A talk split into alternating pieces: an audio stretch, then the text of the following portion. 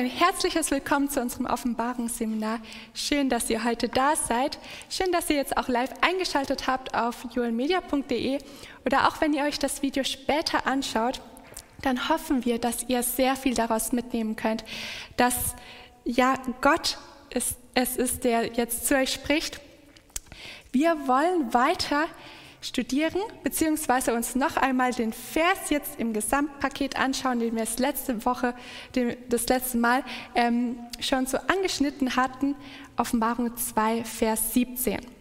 Und bevor wir da reinschauen, lasst uns gemeinsam, wo es möglich ist, niederknien zum Gebet.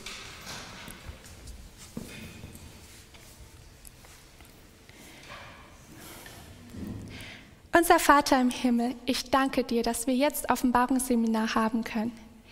Danke, Herr, für Offenbarung 2, Vers 17, was auch wieder ein Liebesbeweis von dir uns gegenüber ist. Du wünschst dir, uns so viel Segen zu geben. Und ich bitte dich um Vergebung, weil wir das oft nicht so begreifen und oft nicht sehen, wie gut du es mit uns meinst. Herr, wenn wir jetzt dein Wort aufschlagen, dann lass unsere Herzen mit Liebe zu dir gefüllt werden. Dann lass uns freudig neue Erkenntnisse aufnehmen und lass uns neue Entscheidungen für unser Leben treffen.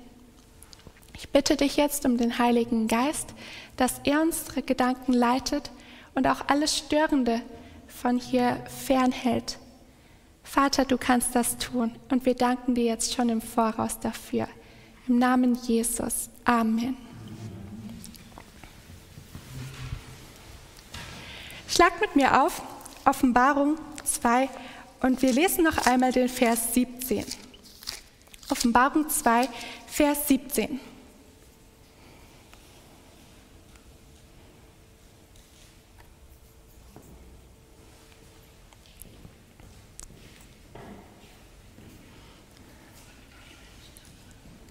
Wer ein Ohr hat, der höre, was der Geist den Gemeinden sagt.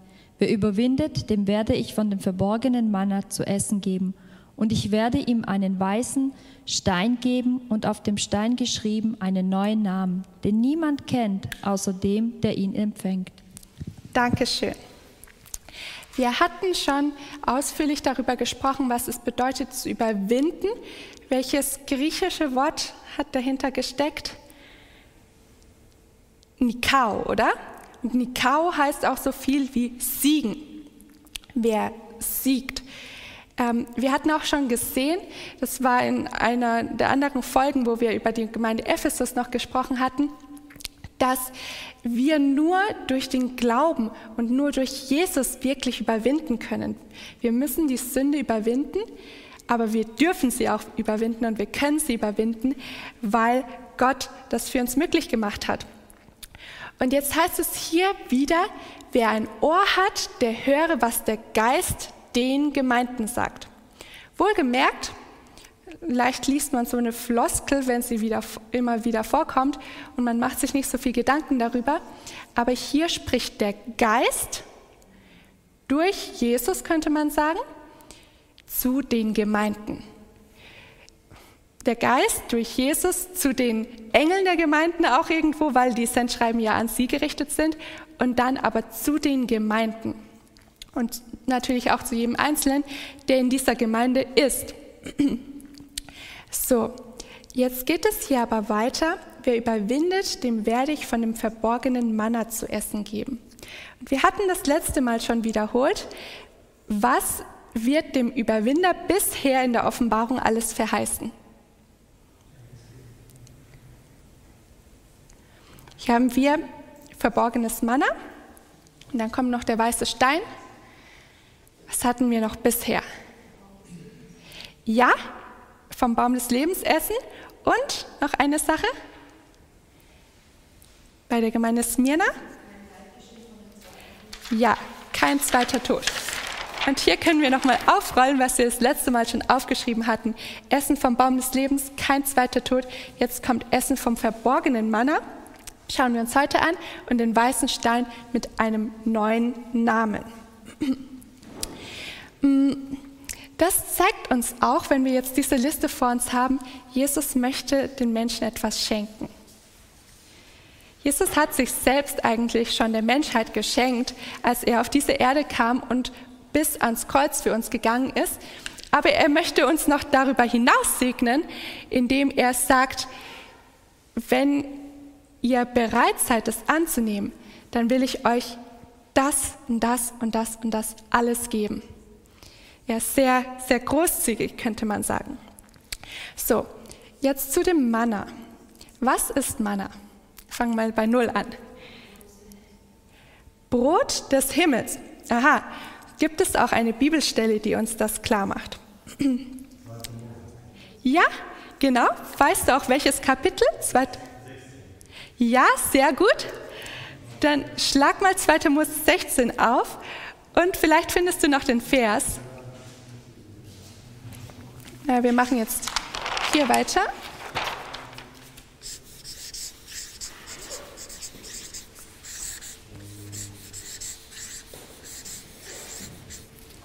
Lasst uns mal 2. Mose. Ja, liest gerne mal vor. 2. Mose 16, Vers 12.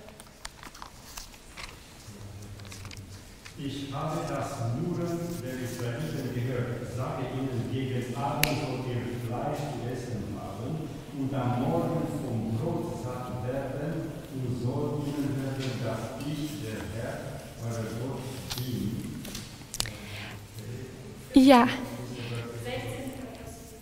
Ja, lies auch mal.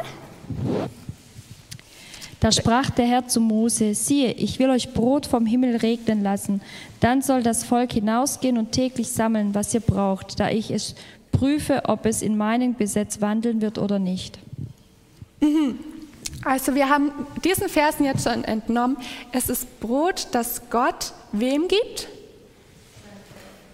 Dem Volk Israel, oder? Und auf welche Art und Weise macht Gott das? Er lässt es regnen. Auch da können wir wieder sehen, wenn Jesus gibt, dann gibt er nicht so tröpfchenweise. Er hat das Manna buchstäblich haufenweise gegeben, dass sie es richtig einsammeln konnte und Genüge für alle da war. Du möchtest was sagen? Interessant ist auch der Name Manna. Mhm. Äh, Hebräisch Manhu. Ähm, das kommt davon, die sind aus den Zelten gegangen und haben gesagt, was ist das? Also dieser Überraschungseffekt. Ja, also das, was ist das? Und ich glaube, das ist vielleicht auch interessant für die Offenbarung mitzunehmen. So diese, das Überraschende ist auch etwas, wo man sich sagt, das, was ist das eigentlich genau? Ja? Mhm. Ja, da steckt in diesem Namen schon drin. Mhm. Wir hatten ja auch schon das letzte Mal so ein bisschen in die Richtung ähm, gedacht, dass hier auch geheimnisvolle Sachen irgendwie dabei sind. Gerade in Offenbarung 2, Vers 17, wo dann ein Name da ist, den nur der Erlöste und Gott kennt es ist ja auch das versteckte Manna. Mhm. Hm, lasst uns mal noch 2. Mose 16 in dem gleichen Kapitel, Vers 15 lesen und Vers 31.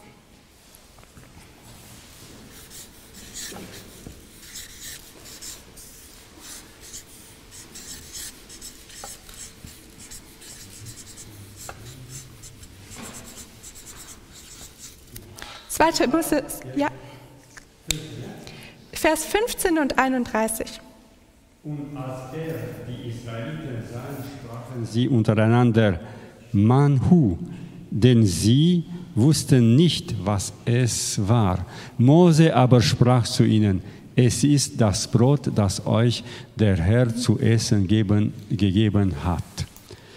31. Mhm. Und das Haus Israel nannte es Manna und es war wie weißer Koriandersamen und hatte einen Geschmack wie Semmel mit Honig. Dankeschön. Da haben wir dann auch so eine Vorstellung von dem Manna, wie weißer Koriandersamen. Koriandersamen sind eigentlich eher so beiglich, aber es muss auch süßlich gewesen sein und ja, durchaus gut geschmeckt haben. Es ist eine Nahrung, die Gott ihnen gegeben hat. Jetzt kommt Manna ja bei der Wüstenwanderung vor und wir wissen auch, dass, man, dass die Israeliten wie lange Manna gegessen haben? 40 Jahre während der gesamten Wüstenwanderung, nicht davor und nicht danach. Sie haben das Manna gegessen, weil sie es auch gebraucht haben und es war so eine Abhängigkeit von Gott. Jetzt hat dieses Manna auch gewissermaßen eine symbolische Bedeutung oder irgendwie eine Bedeutung, die da noch drin verborgen ist?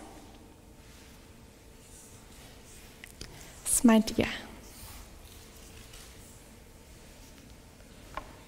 Ja? Ähm, das steht in 5. Mose 8. Mhm. Das Lass uns, ja, lass uns mal zusammen dahin gehen. 5. Mose 8. Vers 2 und 3. Ja.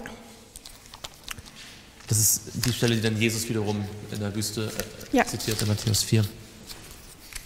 Und zwar sagt er 5. Mose 8 ab Vers 2. Und du sollst an den ganzen Weg gedenken, durch den der Herr, dein Gott, dich geführt hat. Diese 40 Jahre lang in der Wüste, um dich zu demütigen, um dich zu prüfen, damit offenbar würde, was in deinem Herzen ist. Ob du seine Gebote halten würdest oder nicht.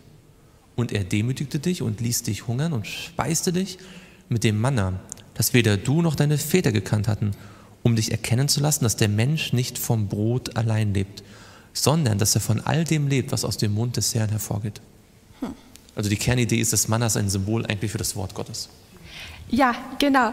Wir hatten das ja, das letzte Mal ähm, hatten wir diesen Vers in einem anderen Zusammenhang, als wir uns ähm, die Versuchung von Jesus angeschaut haben. Und hier ist jetzt dieser Text, auf den sich Jesus später beziehen wird, wo Gott ihnen erklärt, warum er ihnen Man- Manna gegeben hat. Er hätte ja eigentlich, Gott als der Schöpfer hätte theoretisch die ganze Wüste grün machen können. Er hätte es überall ähm, Getreide wachsen lassen können. Gut, sie sind auch noch Nomaden gewesen, aber sei jetzt mal dahingestellt. Gott hat eine besondere Art und Weise benutzt, um sein Volk zu ernähren, um für sein Volk zu sorgen. Und das war, dass er Manna gegeben hat. Und was wollte er ihnen damit beibringen? Steht hier in einem Vers.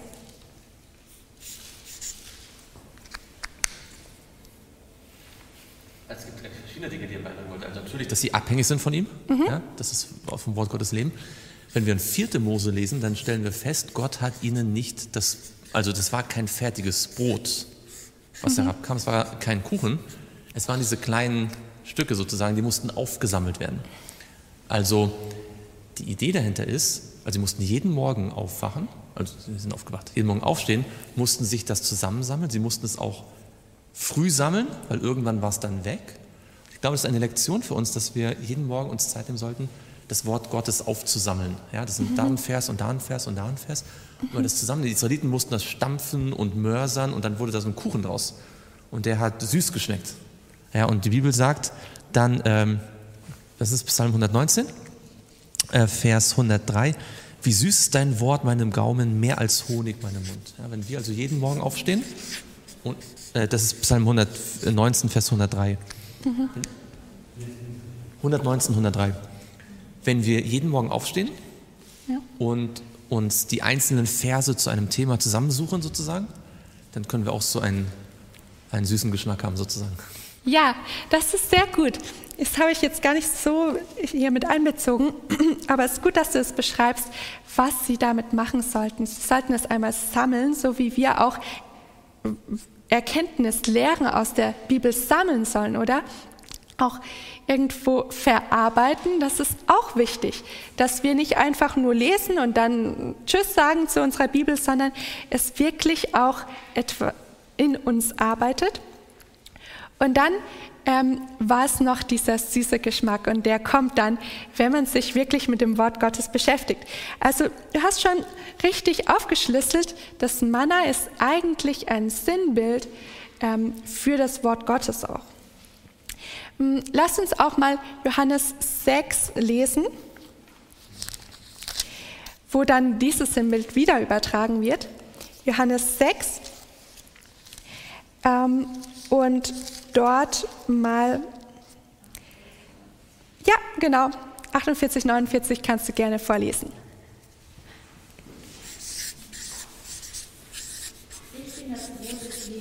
Eure Väter haben das Manna gegessen in der Wüste und sind gestorben.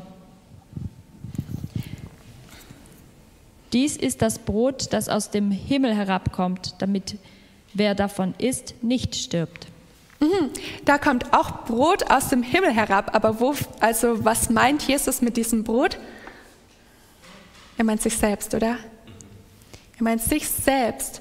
Und damit zeigt er eigentlich, so wie die Israeliten damals auf der Wüstenwanderung, wo es nichts gab, von dem Brot abhängig waren, so brauchen wir Jesus. Ja, lies, lies 51 noch vor. Ich bin das lebendige Brot, das aus dem Himmel herabgekommen ist. Wenn jemand von diesem Brot isst, so wird er leben in Ewigkeit. Das Brot aber, das ich geben werde, ist mein Fleisch, hm. das ich geben werde für das Leben der Welt. Ja, es ist immer besser, wenn die Bibel etwas sagt. Okay, dann lasst uns aber mal noch einen Schritt weitergehen. Wir waren jetzt beim Manna, aber es war jetzt vom versteckten Manna die Rede in Offenbarung 2, Vers 17. Und was, warum versteckt das Manna? Warum will Jesus Überwindern verstecktes Manna geben. Woher kommt die Idee? Das wir suchen. Das Suchen? Aha. Ja. Wofür könnte verstecktes Manna noch stehen? Also es gab ja viel Manna um das Lager herum. Mhm. Das war für jeden offen. Und jeder konnte es sehen. Es gab aber auch Manna, da konnte man nicht so einfach hin. Mhm. Und wahrscheinlich willst du darauf hinaus. Ja, genau. Es gab Manna, das, hat, das lag nicht überall, wie du es gesagt hast, sondern das war von etwas verdeckt oder in etwas drin. Habt ihr eine Idee? Ja, sag's laut. In der Bundeslade. In der Bundeslade. Hm, lasst uns erstmal noch, bevor das Manna in die Bundeslade kam, zu 2. Mose 16, Vers 33 gehen. 2. Mose 16, Vers 33. Da bekommt der Aaron einen Auftrag. Wer den hat, darf mal lesen.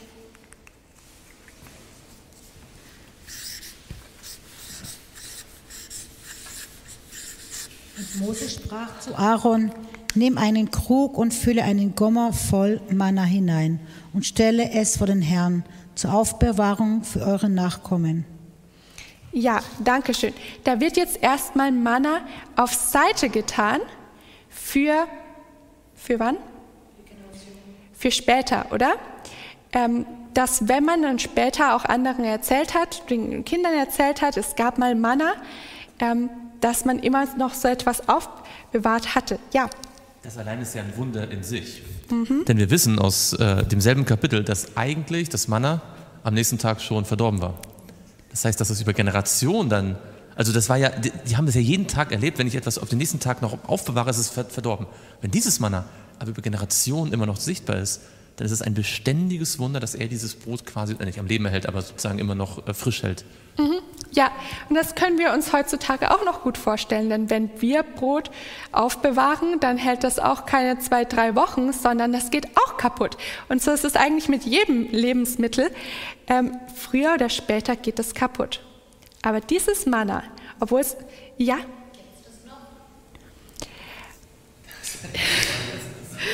Das ist, das ist wirklich, ja, das ist ist gut, das ist wirklich interessant. Mm, lass uns mal weitergehen, dass wir überhaupt klären, wie dieses Manna in die Bundeslade gekommen ist, weil das hatten wir jetzt noch nicht biblisch ähm, gesagt. Aber es ist interessant. Also dieses Manna wurde von Gott durch ein übernatürliches Wunder, oder? Bewahrt. Woher wissen wir jetzt, dass das Manna in der Bundeslade war? Das ist so, was man gelernt bekommt, oder? Was war denn noch in der Bundeslade drin? Aaronstab mhm. und die zehn Gebote. Aaronstab auch so, so etwas, was Gott bewahrt, oder? Ähm, was Gott frisch erhält.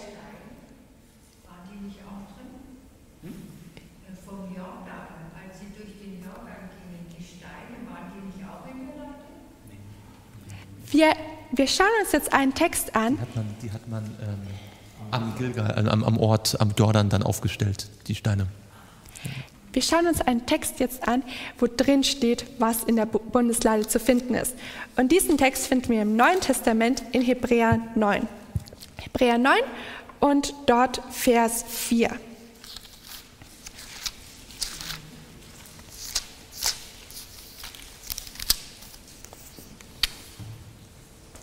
Okay. Ja, es hat das Lesen. Zu diesem gehört der goldene Räucheraltar und die Bundeslade, überall mit Gold überzogen. Und in dieser war der goldene Krug mit dem Manna und dem Stab Aarons, der gesprost hatte, und die Tafeln des Bundes. Okay, jetzt lasst uns das auch nochmal ähm, durchgehen. Das Manna war in dem Krug, stand jetzt der goldene Krug, ja? Wo war der Krug drin? Okay, wir haben, sagen wir mal, okay, schlecht gezeichnet, einen Krug mit Manna drin und der ist in der Bundeslade. Und wo ist die Bundeslade? Im Allerheiligsten. Und wo ist das Allerheiligste? St- Stiftshütte, ja, das ist ein Teil vom Heiligtum. Aber das sehen wir schon mal. Das ist, ich habe es jetzt nur bis zur Bundeslade gemacht, aber wir sehen schon, da gibt es eigentlich sehr viele Abteilungen, die man durchziehen, durchschreiten muss, bis man an dieses Brot herankommt. Das ist ganz schön gut versteckt, ja? Ja, ja, genau, es ist alles so verschachtelt, ja. eingepackt und nochmal eingepackt und nochmal eingepackt. Aha. Ja, Und dadurch, dass dieses Manna halt beständig frisch geblieben ist, dass der Stab Aarons aus dem toten Stabholz geblüht hat und dass die Bundeslade, äh, die, die, die zehn Gebote waren, von denen Gott sagt, ähm, wer sie hält, der lebt. Das ist eine dreifache Bestätigung des Lebens. Und deswegen, weil die Bundeslade ist ja der Thron Gottes. Und deswegen direkt verbunden mit der Idee des ewigen Lebens. Und das ist ja das, was jetzt auch für die Offenbarung so entscheidend wird. Ja, ja, genau. Also, wir haben jetzt dieses versteckte Manna, es ist nicht irgendwo, es ist so ganz besonders aufbewahrt, aber es ist, ja, haltbar. Mm, Vielleicht noch ganz kurz zu der Sache mit der Bundeslade. Ich glaube, es hat nicht nur dieses Leben inne, sondern das hat mehrere Komponenten, was in der Bundeslade eigentlich drinnen ist. Ich hatte mal, ich wollte eine Kinderpredigt halten über das Heiligtum und ähm, das, das kann man doch alles ganz gut erklären, wofür welcher Gegenstand im Heiligtum brauchbar ist. Aber wie erklärt man Kindern, wofür man die Bundeslade braucht? Und als ich mir so Gedanken darüber gemacht habe, habe ich mir gedacht, ein Stück weit ist es auch so, jeder dieser Gegenstände in der Bundeslade zeugt von einem Wunder, das Gott getan hat und auch von einem großen Erlebnis, das Menschen mit Gott hatten. Und ich habe mir dann gedacht, ich, will, ich konnte die Predigt leider nicht halten, weil ich krank war, aber ich wollte den Kindern die Frage stellen, was wäre bei dir in der Bundeslade drin? Was erinnert dich an ein großes Erlebnis mit Gott? Und das, diese Frage können wir uns heute auch schon stellen. Ähm, haben wir vielleicht in Verbindung mit diesem Brot, mit dem Brot des Lebens, mit diesem Brot, das Gott uns auch gibt zur geistlichen Speise, haben wir da große Erfahrungen gemacht, die aufbewahrt werden sollen, die lebendig bleiben sollen in unserer Erinnerung. Das ist sehr, sehr wichtig. Und dann ähm, gilt auch, dass wir es anderen wieder weitererzählen können. Wie- Ihr erinnert euch, die Generationen, die später kommen. Okay. Ähm, wenn wir, wir, wir wollen noch weiterkommen, aber lasst uns, doch, äußert gerne Ich Gedanken. habe gerade eine Idee und zwar ein Gedanke. Und zwar die Manna, wo nach einem Tag kaputt gegangen ist, kommt mir jetzt der Gedanke, neben Gott, wenn man bei Gott ist, da geht nichts kaputt, da wird nichts, nichts sterben, nicht mal die Manna. Ja, ja, das stimmt, das stimmt. Und das ist eben, weil bei Gott, wenn etwas kaputt ist, das ist ja so dieses Zeichen von Vergänglichkeit eigentlich, was diese Sünde mit sich gebracht hat. Ähm, und bei Gott sprüht einfach nur so von Leben. Wenn, wenn wir auf der neuen Erde sein werden, dann werden wir erstmal merken, wie viel Lebenskraft bei Gott da ist und wie viel man da äh, mitnehmen kann. Lasst uns auch mal kurz zu Offenbarung 7 gehen. Das fand ich ganz schön in dem Zusammenhang. Ähm, in Offenbarung 7 und dort, genau, ab Vers, jetzt muss ich kurz schauen, ja, ab Vers 14, ähm, und ich sprach zu ihm, Herr, du, ähm, wir können ab Vers 15 lesen. Darum sind sie vor dem Thron Gottes und dienen ihm Tag und Nacht in seinem Tempel, und der auf dem Thron sitzt, wird sein Zelt aufschlagen über ihnen. Und sie werden nicht mehr hungern und nicht mehr dürsten, auch wird sie die Sonne nicht treffen, noch irgendeine Hitze. Denn, was ist der Grund dafür? Denn das Lamm, das inmitten des Thrones ist, wird sie weiden und sie leiten zu lebendigen Wasserquellen und Gott wird abwischen alle Tränen von ihren Augen. Also hier sehen wir, auch wenn die Erlösten bei Jesus sein können, auch wenn, ähm, wenn wir diese Welt hinter uns lassen konnten, dann wird Jesus immer noch für die Erlösten sorgen. Das hört nicht auf, dass Jesus, dass Jesus uns ähm, etwas zu essen geben möchte und vor allem geistlich gesehen hat es große Bedeutung. Denn manchmal denkt man ja so, ja, ich muss jetzt bis zum Weltende gut sein und dann bin ich heilig genug, dass ich in den Himmel gehen kann und dass ich Jesus sozusagen nicht mehr brauche, weil ich bin ja sündlos und dann habe ich es geschafft. Aber es stimmt nicht. Diese Abhängigkeit von Jesus haben wir später, auch in Millionen Jahren in der Ewigkeit, immer noch genauso, wie wir sie heute haben, wenn wir morgens aufstehen und von ihm gespeist werden. Ja.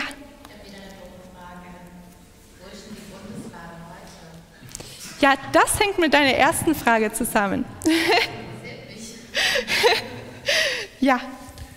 Das ist eine sehr gute Frage und es gibt ja nicht an Versuchen äh, gemangelt, sie zu lokalisieren. Mhm. Es ist so, dass in der Zeit kurz vor der babylonischen, also der Wegführung nach Babylon, ähm, kurz bevor der Nebuchadnezzar alles mitgenommen hat, ähm, es ein paar Treue, eine von den wenigen Treuen in Israel gegeben hat, diese Bundeslade versteckt haben, irgendwo in den Bergen. Ähm, und sie ist seitdem nie wieder gefunden worden.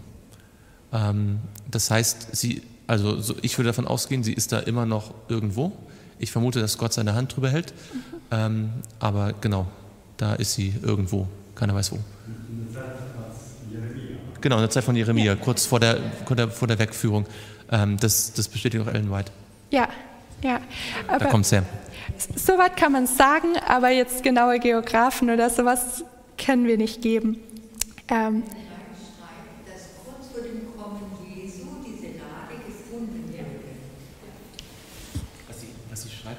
Bundeslade im Himmel sichtbar sein wird. Das steht in der Bibel. Ja, auch, genau. Aber die irdischen Bundeslade, die verborgen wurde, würde kurz vor seinem Kommen von Archäologen gefunden werden. Okay. Bela können wir es dabei mal belassen? Gut. ähm, zurück zu dieser Fürsorge von Jesus. Ich möchte da nochmal einen Akzent drauf legen. Denn wir, wir dürfen jetzt schon uns darin üben, Jesus das Sorgerecht sozusagen von uns zu überlassen. Wir dürfen jetzt schon sagen, ähm, Jesus, du möchtest meinen geistlichen Hunger stillen. Lass liegen, ist gut. Jesus, du möchtest meinen geistlichen Hunger stillen. Also werde ich das auch annehmen. Ich werde morgens aufstehen, dein Wort zur Hand nehmen, dass du mich nähren kannst. Ähm, Herr, du möchtest mir Leben schenken. Das hatten wir auch das letzte Mal eben, äh, das letzte Mal, als wir ähm, uns das angeschaut haben mit ähm, dem zweiten Tod. Herr, du möchtest mir wirklich geistliches Leben schenken. Dann bitte ich dich um den Heiligen Geist, dass er mir dieses Leben gibt. Das ist, was wir jetzt schon tun können, ähm, dass wir auch später dann das ähm, buchstäblich erlangen können. So, jetzt wollen wir aber noch, die Zeit rennt, wir wollen noch den Offenbarung 2, Vers 17 heute fertig machen. Und da ist noch ganz interessant von einem weißen Stein die Rede. Ich lese noch mal kurz, wo es heißt, ab dem zweiten Teil, und ich werde ihm einen weißen Stein geben und auf dem Stein geschrieben einen neuen Namen, den niemand kennt, außer dem, der ihn empfängt. Hm, gibt es in der Bibel schon mal irgendwo Steine mit Namen drauf?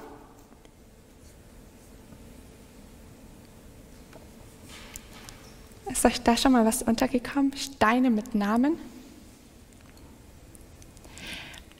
Also es ist tatsächlich so, dass auf den Steinen, wir können da vielleicht kurz schauen, in 2. Mose 28,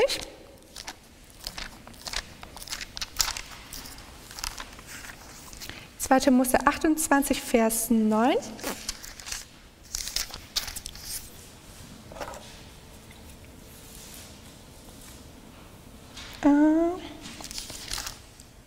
Vers, ja, doch Vers 9. Da heißt es, und du sollst zwei Onyxsteine nehmen und die Namen der Söhne Israels darauf eingravieren. Also da sind schon mal eingravierte Namen auf Steinen und die finden wir wo?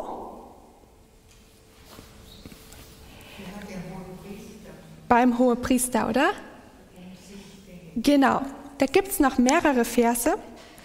Und was können wir denn daraus schließen, wenn es hier eine Verbindung zwischen dem Priester gibt und den Überwindern?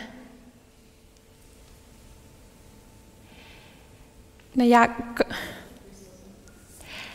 ja, Gott richtet doch auch so eine geistliche Priesterschaft auf, oder? Da gehören auch Überwinder dazu.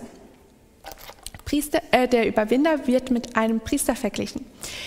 Mm, allerdings ähm, wenn wir jetzt diesen Vers nehmen, das waren Onyxsteine. Hat jemand eine Ahnung, kennt sich jemand aus, welche Farbe Onyx hat? Schwarz, ganz genau.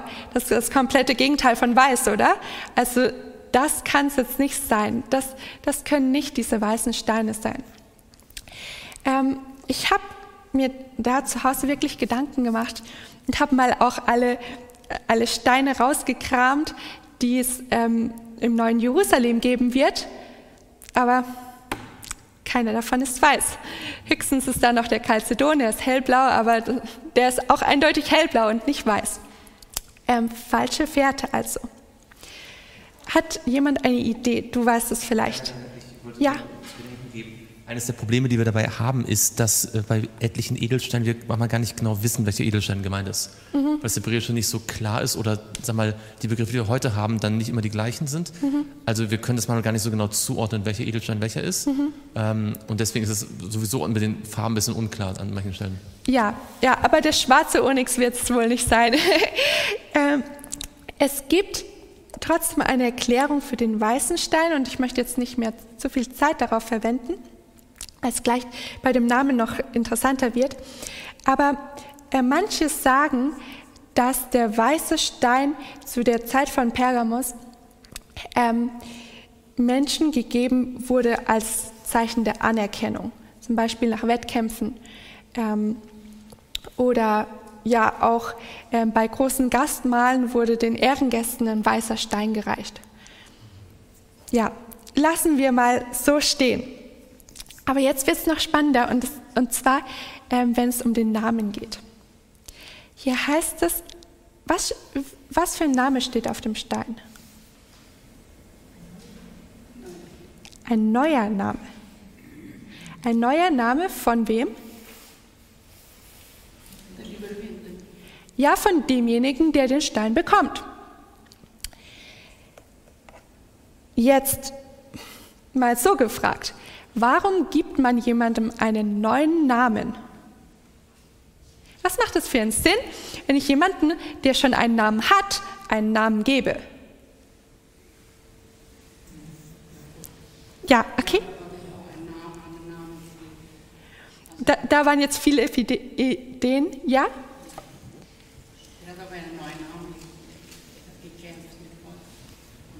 Jakob. Aha, gut, komm, wir sammeln gleich noch mehr Beispiele. Ja, Josef, du wolltest noch was sagen? Auch okay?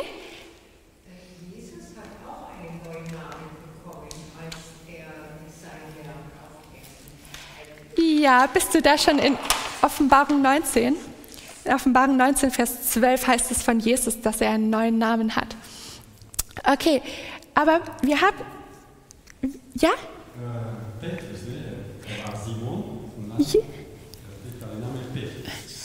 Okay.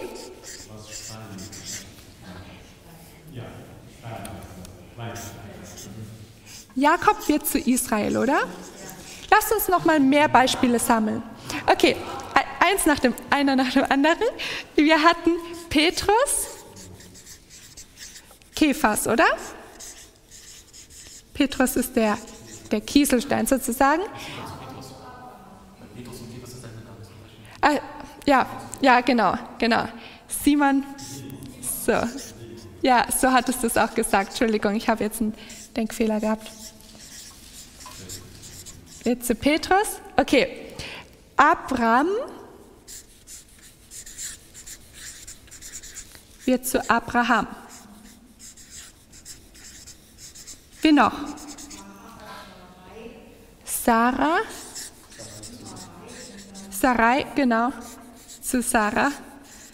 Muss man ganz schön mitdenken. Ja? Saulus wird zu Paulus, ja.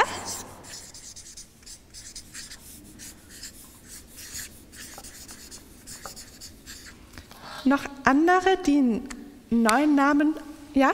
Ich denke eher, ähm, wenn was Neues beginnt, Okay. dann gibt es neue Namen. Ein neuer Abschnitt sozusagen. Ja, Interessante Idee. Ja, gut.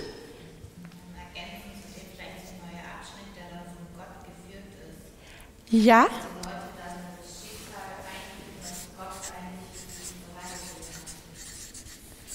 Ja. Ich schreibe mal ein neuer Abschnitt mit Gott, oder?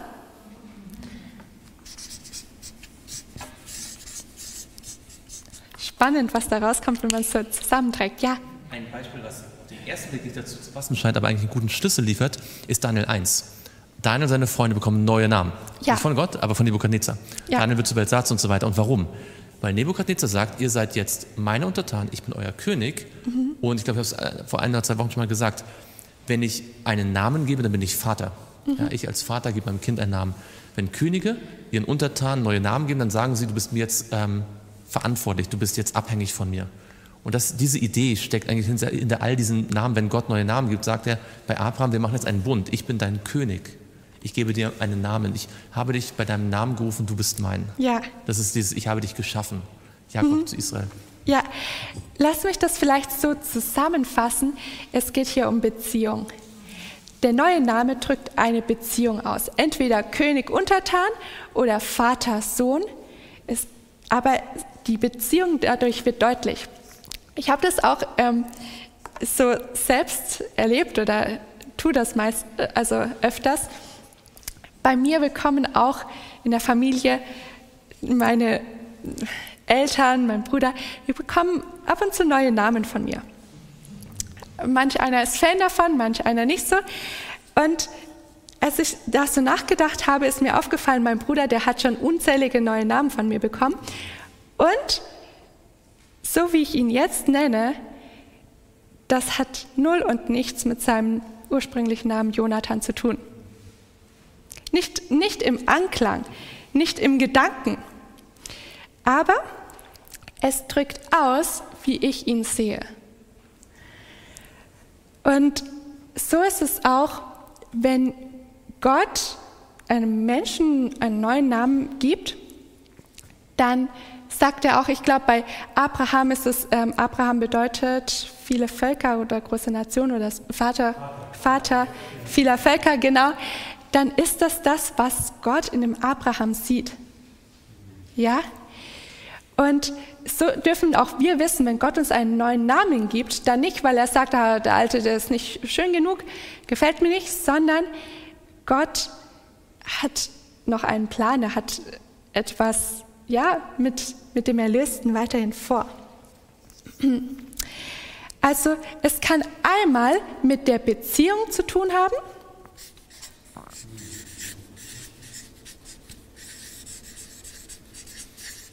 Was könnte ein Name noch ausdrücken?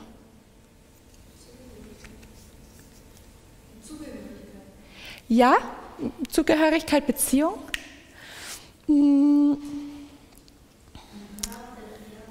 Ja, genau. Ein Charakter, oder? Ein Charakterzug. Das ist auch.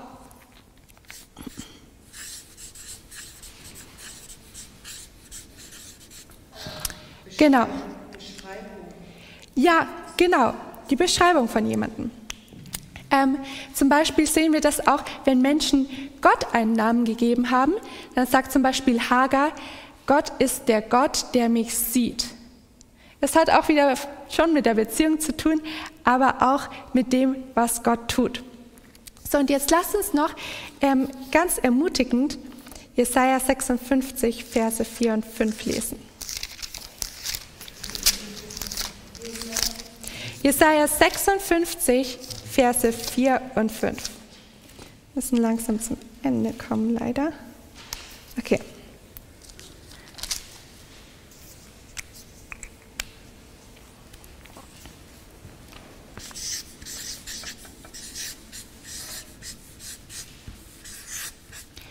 Hat, darf Jesaja 56, Verse 4 und 5 lesen. Denn so spricht der Herr. Den Verschnittenen, die meine Sabbate halten und erwählen, was mir wohlgefällt und an meinen Bund festhalten, denen will ich in meinem Hause und in meinen Mauern ein Denkmal und einen Namen geben, der das ist besser als Söhne und Töchter. Einen ewigen Namen will ich ihnen geben, der nicht vergehen soll. Mhm. Dankeschön. Das sehen wir, nach welchen Kriterien Gott einen Namen gibt. Denn bei uns sind ja gerade Nachnamen, die ähm, beziehen sich entweder auf die Herkunft, auf den Beruf, auf vielleicht den gesellschaftlichen Stand. Aber Gott sagt hier, auch wenn ein Eunuch, also ein, so ein Fremder, einer, der eigentlich ja als Heilig gezählt werden könnte, trotzdem zu mir kommt, sich bekehrt, dem will ich einen Namen geben, der nicht ausgelöscht werden kann. Und dann sehen wir auch, das hat auch etwas mit Erbe zu tun. Mit Erbe. Erbe deswegen, also gerade hier in dem Zusammenhang ist es ja eigentlich so, dass Gott sagt, ich mache ein Wunder. Der Eunuch, der hat keine Nachkommen und wenn er heute Besitz hat, dann eine nächste Generation gibt es nicht. Aber Gott sagt, ich verschaffe dem Gläubigen ein Erbe, das nicht vergeht. Einen Namen, der kann ewig bleiben. Der muss nicht mehr geändert werden. Da sehen wir, wie groß Gott ist. Ein Name, der, ja, der trotzdem ein Geheimnis zwischen ähm, Gott und diesem Menschen ist, einfach weil Geistliches auch geistlich beurteilt werden muss. Okay, die Zeit ist weit vorangeschritten. Lasst uns jetzt noch ähm, zum Schluss niederknien und Gott Danke sagen.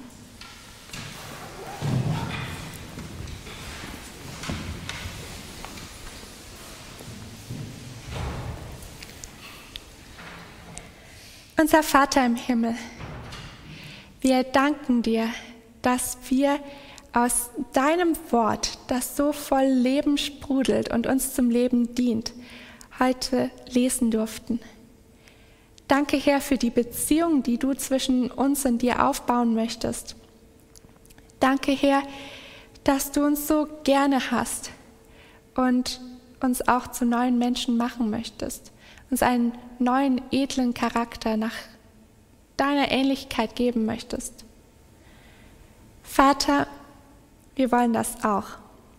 Wir wollen Überwinder sein, aber wir können es nicht aus uns heraus und deswegen bitte ich für mich und aber auch für jeden, der heute hier ist, für jeden, der das Video schaut, dass du uns Überwinder sein lässt. Dass wir all das erben können, was du uns schenken möchtest. Danke, dass du so gütig und großzügig bist. Das beten wir im Namen Jesus. Amen.